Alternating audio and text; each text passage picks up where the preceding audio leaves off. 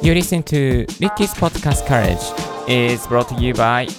DJ リッキーがお送りいたします。Good morning! ポッドキャスト大学の DJ リッキーです。この番組はポッドキャストのことを勉強できるポッドキャスト番組をお送りしております。ポッドキャストに関係する最新のテック情報や機材レビュー、海外情報、ライフハック情報を毎朝 Apple Podcast、Spotify、スタンド FM をキーステーションにオンエアしております。今日お届けするトピックはこちら。ポッドキャストに向いていない人の特徴というテーマでお届けさせていただきます。もしかしたら耳が痛い話かもしれませんけれども、ちょっとまとめてみましたので、ぜひお聞きいただけたらなと思います。ポッドキャストやってるけれども、なかなか伸びないとか、また、あれ、自分はポッドキャストやってていいのかなと悩んでる方にですね、ぜひ聞いていただきたい内容です。さあ、えー特徴としてはですね、3つ特徴を持ってきてみました。最初の1つ目はこちら。1ヶ月以内に成果を感じたい人。ドキッとしておりませんでしょうか？えーポッドキャストですね、もうね、亀のようにゆっくり伸びる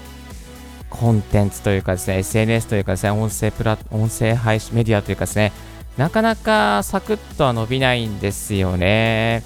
まあ理由がいくつかありまして、やっぱり、ポッドキャストの場合は見つけられにくいっていうのがありますし、まあ、あの、インスタのようにアルゴリズムがしっかりしていないというところがあって、まあ、こう、見つけ、そういうところから見つけられにくいというのがありますね。えー、本当、例えて言うならですね、もう、あの、Apple Podcast とか Spotify って山のようにコンテンツがありますので、まあ、何かこう、大きな大会ですね、太平洋に出ているようなイメージを持っていただけたらなと思います。その中からですね、一つのコンテンツを見つけてもらうのはなかなか難しい技ではあるんですけれども、コツコツと Twitter とかインスタとか、えー、Snapchat とかですね、いろいろプラットフォームありますけども、まあ、そういうところでですね、え発信していくことで聞いてもらえる人が少しずつ増えてきていきます。私もですね、2年半、2年前にですね、ちょうど2年前ですね、あの、ポッドキャスト始めた時ですね、もう1回コンテンツアップしてもですね、だいたい5再生とか6再生ぐらいしか伸びなかったんですけども、まあ、続けていくうちにですね、少しずつ、あの増えてきてくださいましてですね、またツイッターの方もですね、最最初はライフハックに関してのですね、発信がメインだったんですけども、もう徐々にポッドキャストの方々を応援するコンテンツにですね、絞っていきました。さらに増えていきましてですね、まあ、ツイッターの方もアカウントが、えー2000フォロワーまですね、なんと、えー増えていきましてですね、本当におかげさまでという感じでございます。はい。えっ、と、ツイッターやるのはですね、やっぱりツイッター、あー、ポッドキャストやるのはやっぱツイッターも同時にですね、やっておいた方が、あの、伸びやすくなっていきますので、ぜひ、ポッドキャストだけじゃなくて、ツイッターでも配信していくと良いかと思います。で、えー独立系配信プラットフォームとかですね、リスナーさんがワイワイ結構いらっしゃいますので、例えばスタンド FM とかですかね、あの、スタイフはやっぱり人気ですよね。で、ボイシーもすごく人気ですけど、ボイシーは配信するためにはですね、やっぱその厳しい審査を乗り越えなければいけませんので、スタイフだったらですね、もうサクッとどなたでもスマートフォン1台あれば解決することができます。で、えースタイフはですね、やっぱりこう、あの、配信者、配信してる方が結構リスナー側に回ってくれることもあったりですね、なんかこう、いわゆる、例えて言うならバンドやりながらバンドマンが他のバンドを聴いてくれるみたいな感じですかね。配信する人がリスナー側に回ってくれてですね、結構いろいろな、まあ、方との交流ができたりとかしていきますので、ぜひ、えースタイフをやってみながらですね、ポッドキャストに移行していくのはいかがでしょうか。えっ、と、やっぱスタイフやるとですね、すごく自信も持てますし、あの応援してくれるコメントをくださる方も多いと思うんですけども、ぜひですね、スタイフだけじゃなくてですね、ポッドキャストもやってみてですね、その成長をゆっくりと感じながら育てていっていただきたいなと思います。はい、えー続きましてのコツはこちら。人に質問をするのが苦手な人。いやー、これね、私もそうなんですけどね。これなぜ人に質問をするのが苦手な人があんまり向いていないのかと言いますと、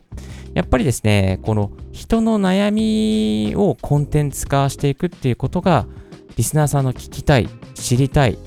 ていうところにつながりますね。で、えーその悩みがわかるためには、やっぱり自分で良い質問ができる。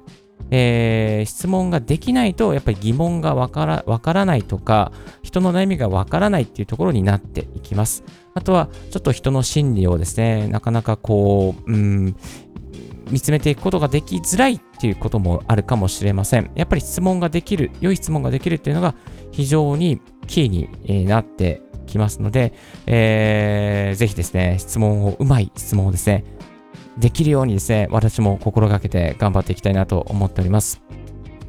これは誰かが言ってたんですけども、あの、良い質問はいい回答を得られるですね。良い質問はいい回答を得られる。良い問いはいい答えを得られる。というようなことをですね、言っておりました。まあ、3回話しましたけども。あの、ですのでですね、なんかこれってリスナーさんの悩みじゃないかなとか、これって自分もつまずいたからここで同じように悩んでる人いるんじゃないかなとか、こういうコンテンツって聞きたい人いるんじゃないかなとかですね、まあそういうものをですね、まあ YouTube でも同じですよね。あの、音声でも同じですけども、まあ、こう、そういうのですね、あの、考えて、良い質問をして、えそれを、えー、みんなの悩みを言語化していくっていうことが非常に大切になっていきます。これってリスナーさん悩みじゃないかな、みたいなですね、そういう悩みをですね、こう、うん、質問していくっていうところですかね。えー、そういうところをですね、ぜひ、お互いに頑張っていきたいなと思います。はい。えー、続きましてのポイントはこちら。思いついたらすぐに話したがる傾向だ。ああ、これもね、ちょっとね、難しいところではありますけども、あのー、なんだろうな、一人配信トークだったら、こういうタイプは大丈夫ですね。思いついたらすぐ何でも話しちゃうみたいなですね。そういうのは全然もう雑談トークで、一人配信でどんどん話していくっていうコンテンツであれば問題はないんですけども、あのー、二人でお届けする場合とか、またゲストをお招きしてお届けするっていうコンテンツの場合は、少しですね、こういう思いついたらすぐ話しちゃうタイプは聞きづらくなるかもしれません。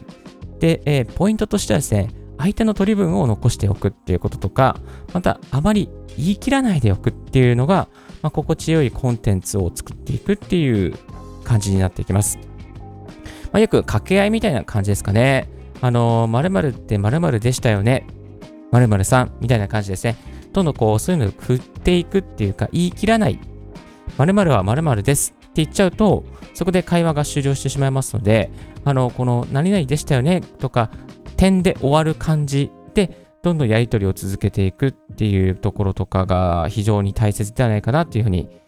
他のポッドキャストもあのプロデュースしながら感じております。もう思いついたらどんどん言ってしまって、言い切っていくんじゃなくて、えー、少しですね、こう、相手の取り分を残していくっていうことが大切になっていきますので、ぜひ参考にしていただけたらと思います。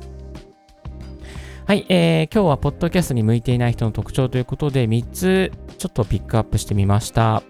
えー、1つ目が、1ヶ月以内に成果を感じたい人。ポッドキャストは亀のようにゆっくりです。2つ目は、人に質問をするのが苦手な人。いい質問を考えて、リスナーの悩みを可視化していきましょう。そして3つ目が、思いついたらすぐ話したがる傾向にある人ですね。えー、ちょっと我慢することも時には大切になっていきますので、ぜひ頑張っていきましょう。はい、えー、改めまして今日もここまでお聴きいただきましてありがとうございました。ポッドキャストを聞いているリスナーの皆さんのちょっとでも参考になれば嬉しいです。